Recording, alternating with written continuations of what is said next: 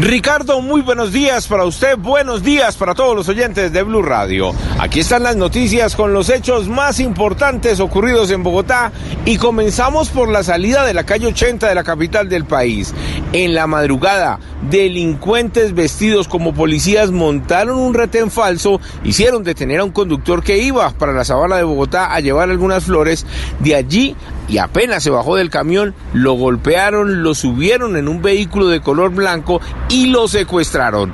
Otros criminales se llevaron el camión y precisamente hablamos con la víctima quien nos contó detalle a detalle de lo ocurrido en ese punto de Bogotá. Yo venía, iba saliendo hacia Siberia. Pusieron ese para adelante y una moto y dejaron eh, un solo carril y me dijeron siga y iba pasando por frente del SPAR cuando me dijeron, no, es el que lo voy a requisar. Y no me dejaron ni bajar del carro cuando me, cayeron como siete ahí, me dieron un cachazo y, me, metieron al SPAR me, montaron la, chaqueta por encima de la cabeza y me metieron en conclillas al SPAR. Y me empezaron a dar vueltas y que no levantara la cabeza.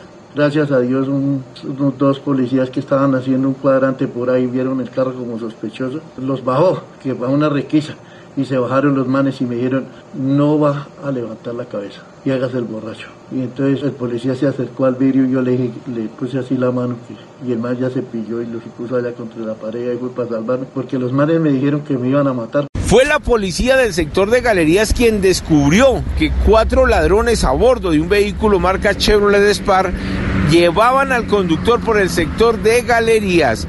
De inmediato los capturaron, liberaron al hombre de 63 años y hace pocos minutos se encontraron el camión en la localidad de San Cristóbal.